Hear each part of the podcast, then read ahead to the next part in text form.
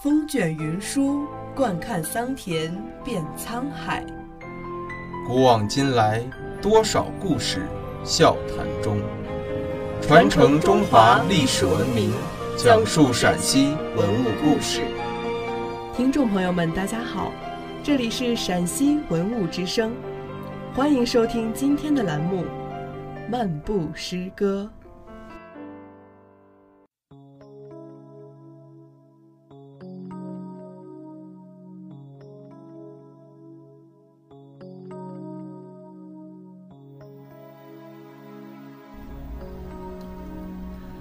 卜算子，我住长江头。我住长江头，君住长江尾。日日思君不见君，共饮长江水。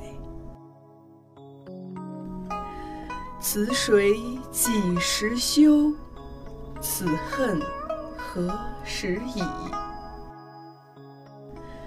只愿君心似我心，定不负相思意。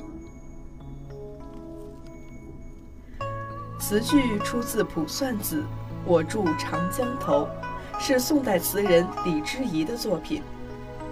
上阙写相离之远与相思之切，用江水写出双方的空间阻隔和情思联系，朴实中见深刻。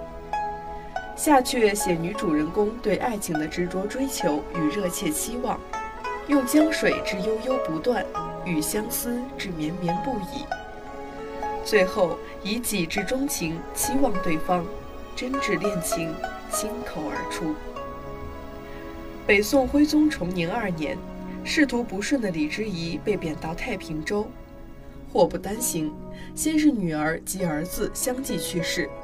接着，与他相濡以沫四十年的夫人也撒手人寰，事业受到沉重打击，家人连遭不幸，李之仪跌落到了人生的谷底。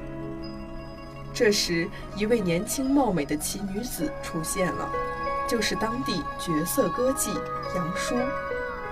杨叔是个很有正义感的歌妓。早年，黄庭坚被贬到当涂做太守。只有十三岁的杨叔就为黄庭坚的遭遇抱不平，并弹了一首古曲《吕双操》。《吕双操》依吉甫之子伯奇所作，伯奇无罪，遭后母所缠而被逐，最后缘情古之而作此操，曲终，投河而死。杨叔与李之仪偶遇，又弹起了这首《吕双操》，正触动了李之仪心中的痛处。李之仪对杨叔一见倾心，把他当作知音，接连写下几首的诗词，听他弹琴。这年秋天，李之仪携杨叔来到长江边，面对知冷知热的红颜知己和滚滚东逝、奔流不息的江水，心中涌起万般柔情，写下了这首千古流传的爱情词。